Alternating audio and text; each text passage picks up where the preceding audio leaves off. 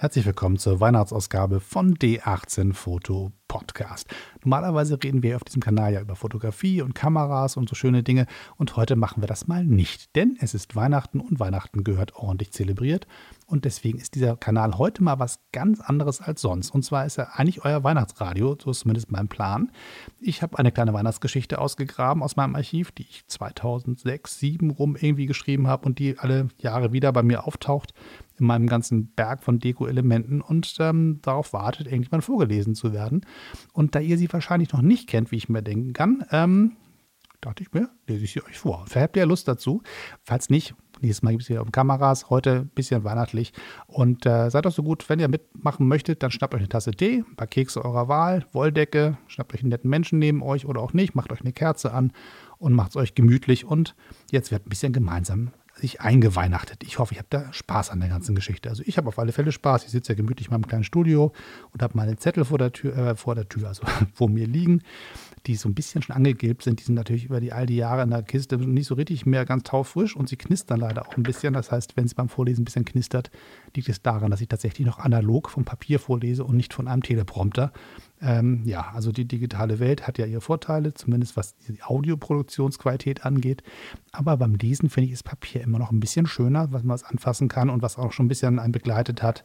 Dann kann ich nur sagen, ein Buch oder ein Papier ist schon was anderes als ein E-Reader oder ein äh, iPad. Das äh, ist, glaube ich, einfach mal so. Ich glaube, wir sind wahrscheinlich alle einig hier, dass die analoge Welt gar nicht so schlecht ist. Und heute geht es halt um ein analoges Medium, nämlich das beschriebene Blatt. So, und das knistert halt zwischendurch ein bisschen. Da müssen wir jetzt gemeinsam durch. Und ich sitze in meinem kleinen Ministudio mit ein bisschen wenig Platz und ich hoffe, dass ich diese Seiten hier einigermaßen jongliert bekomme, ohne euch zu sehr ins Ohr zu rascheln. So, ich hoffe, ihr habt es euch gemütlich gemacht. Ihr seid noch dabei und habt nicht gesagt, ach nö, ich schalte mal aus, sondern ihr seid noch weiterhin bei mir und ihr habt Lust mit mir gemeinsam so ein paar Minuten zusammen Weihnachten zu feiern. So, los geht's. Nudeln mit Joghurt, eine Weihnachtsgeschichte. Vorne in der Schlange steht ein Mann, so etwa Mitte 60. Er trägt einen langen Mantel und schwarze, schwere Stiefel, an dem getrockneter Lehm klebt. Seine schulterlangen Haare sind schneeweiß, genauso wie sein Bart. Was macht denn der Weihnachtsmann bei Aldi? Ein kleines Mädchen, so fünf oder sechs mag sie wohl sein, zuppelt am Ärmel ihrer Mutter und es schaut ganz aufgeregt den Mann an, der inzwischen dabei ist, seine Nudeln und Joghurtbecher zu bezahlen. Psst, nicht so laut, Linchen, aber psst. Ein bisschen grummelig schaut Linchen drein. Ihr Interesse an dem Mann, der inzwischen dabei ist, sein Einkaufschip aus dem Wagen zu holen, ist aber ungebrochen. Ihr Blick folgt ihm, bis er nicht mehr durch das Ladenfenster zu sehen ist. Du, Papa, wir haben heute beim Weihnachtsmann bei Aldi gesehen. Linchen hüpft aufgeregt von einem Bein auf das andere. Ihr Vater, der inzwischen seinen Blick von der Tagesschau abgewandt hat, schaut seine Frau fragend an.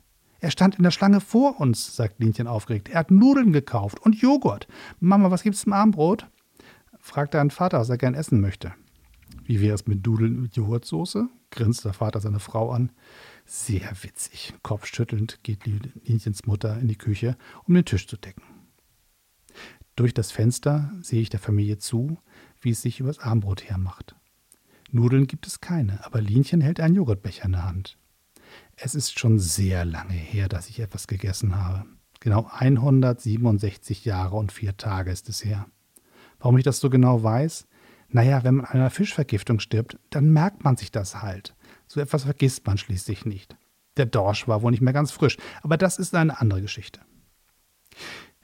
Linchen, nun ist aber auch mal gut. Ich weiß auch nicht, warum der Weihnachtsmann bei Aldi war, außer dass er wohl keine Nudeln mehr im Vorratsschrank hatte und keinen Joghurt und keinen Joghurt. Ein bisschen angestrengt guckend schiebt Linchens Mutter ihre Tochter aus der Küche. Marsch, Marsch, Zähne putzen und ab ins Bett. Morgen ist Weihnachten. Und wenn du nicht ins Bett gehst und nicht artig schläfst, gibt's morgen keinen Truthahn. Und wenn ich nicht schlafen kann, fragt Linchen mit zitternder Stimme, was essen wir dann am Weihnachtstag? Nudeln. Also alles, was recht ist. So eine Pointe hätte ich Linchens Mutti gar nicht zugetraut. Linchen liegt im Bett und gibt sich alle Mühe einzuschlafen. Sie kneift ihre Augen ganz fest zu und zählt Schäfchen. Aber immer wenn sie bei 29 ankommt, bleibt sie stecken. Sie hat immer Probleme mit dem Zehnerübergang. Die ersten beiden Male klappt das schon ganz gut, aber von 29 zu 30 ist das halt irgendwie schwerer, findet Linchen das geht nur mit ganz, ganz viel Konzentration und vom Konzentrieren wird man wach. Kein Wunder, dass sie einfach nicht einschlafen kann. Da werde ich wohl etwas nachhelfen müssen. Das ist schließlich mein Job. Flugs durch die Wand, hinein ins festlich geschmückte Kinderzimmer. Linchen und ihr Vater haben gestern den ganzen Abend aufgeräumt und dekoriert, während die Mutter die Geschenke im Wohnzimmer eingepackt hat. Das Aufräumen fand Linchen nicht so toll, aber das Dekorieren hat ihr riesig Spaß gemacht. Zum Schluss hat Vater dann ihren Teddybären eine kleine Weihnachtsmannmütze aufgesetzt. Dieser sitzt jetzt auf Linchens Kissen und hört sich an, wie seine Teddymama ihm vom Weihnachtsmann bei Aldi erzählt. Das ist jetzt der schwere Teil. Wie mache ich mich bemerkbar, ohne die Kleine zu erschrecken? Das hat mir nie einer vernünftig erklären können. Naja, ich versuch's mal mit einem einfachen Hallo. Geflüstert vielleicht, säuselnd. Na, ich probier's mal mit singend. Hallo, Lilinchen. Verdutzt schaut Linchen ihren Teddybär an. Was hast du gesagt, Teddy? Äh, ähm, ich bin hier drüben, auf deiner Spielzeugkiste. Mit weit aufgerissenen Augen wirbelt sie herum und starrt mich an. Wer bist du? Wie kommst du hier rein? Äh, gute Frage. Naja, eigentlich zwei gute Fragen. Eine besser als die andere also ich bin durch die Wand gekommen und ich bin an Vorweihnachtsabend nicht schlafen können, 11.11. Ein was? fragt Linchen und inzwischen neugierig als ängstlichen Blick. Ein Vorweihnachtsabend nicht schlafen können, 11.11. Aber du kannst mich Paul nennen, das machen alle Kinder so. Alle Kinder? Was machst du hier? Wie bist du hier durch die Wand geflutscht? Das habe ich doch gesagt. Aber ich bin hier, um dir das Einschlafen am Vorweihnachtsabend zu erleichtern. Das ist mein Job. Dafür werde ich bezahlt. Bezahlt? Von wem? vom Weihnachtsmann. Nun sitzt Linchen kerzengerade im Bett. Ihre Angst ist inzwischen voll und ganz der Neugier gewichen. Du kennst den Weihnachtsmann? fragt Linchen mit großen Augen. Nicht direkt. Ich kenne seine Frau. Sie kümmert sich um die Angestellten des Weihnachtsmanns. Sie ist seine Elfen-Resource-Managerin. Der Weihnachtsmann selbst ist viel zu beschäftigt. Er kann sich nicht auch noch um jeden kleinen Elfen kümmern. Schließlich ist er ständig unterwegs. Du weißt schon, Weihnachtsbäume pflanzen, Spielzeug bestellen, Gedichte und Weihnachtslieder einüben, äh, sowas halt. Naja, und nun in der Hauptsaison muss er ständig rumdüsen und Geschenke ausliefern. Auf die Post kann man sich wirklich nicht verlassen, dass die Pakete rechtzeitig ankommen. Da muss er schon selber ran. Und du hilfst Kindern beim Einschlafen nur am Vorweihnachtsabend. Allen Kindern? Nee, nur ein oder zwei. Um die anderen kümmern sich meine Kollegen. Gibt es denn mehrere von deiner Art? Na klar. Wie soll ich denn alle die Kinder auf der Welt zum Schlafen bringen? Das schaffe ich nicht alleine. Außerdem hätte die ERG was dagegen. Du weißt schon, Arbeitszeitgesetze und so. Die EGR, ERG, Elfen- und Rentiergewerkschaft.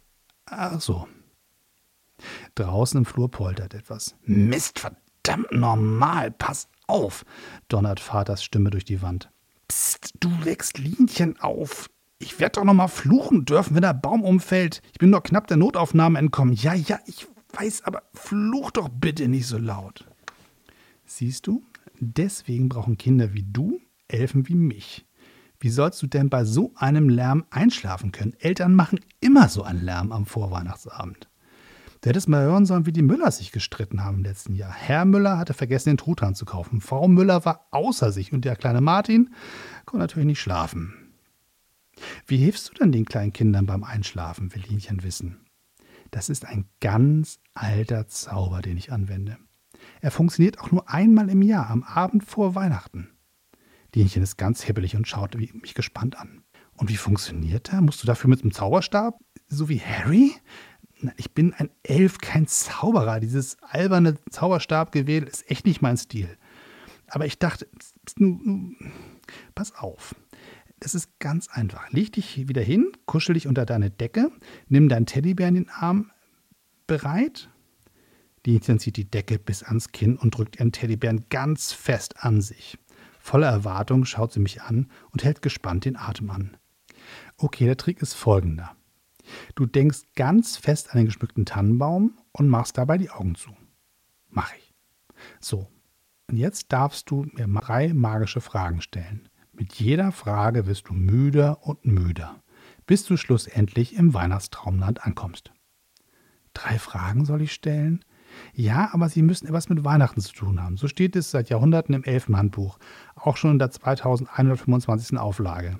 Das hätten die bestimmt geändert, wenn das anders wäre. Fertig? Fertig.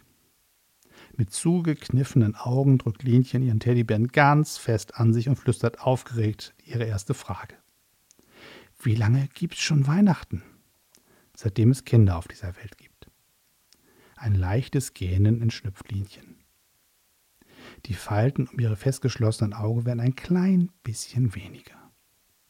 Deine zweite Frage? Mit leiser Stimme fragt sie, was wünscht sich der Weihnachtsmann zu Weihnachten? Glückliche Kinder, die in einer friedlichen Welt groß werden dürfen. Dienchens Kopf ist inzwischen unter dem Kopfkissen vergraben und ihre Stimme ist ganz leise geworden. Zwischen einem Gähnen und einem kleinen Schnarcher fragt sie, was gibt es beim Weihnachtsmann zu Hause am Weihnachtstag zu essen?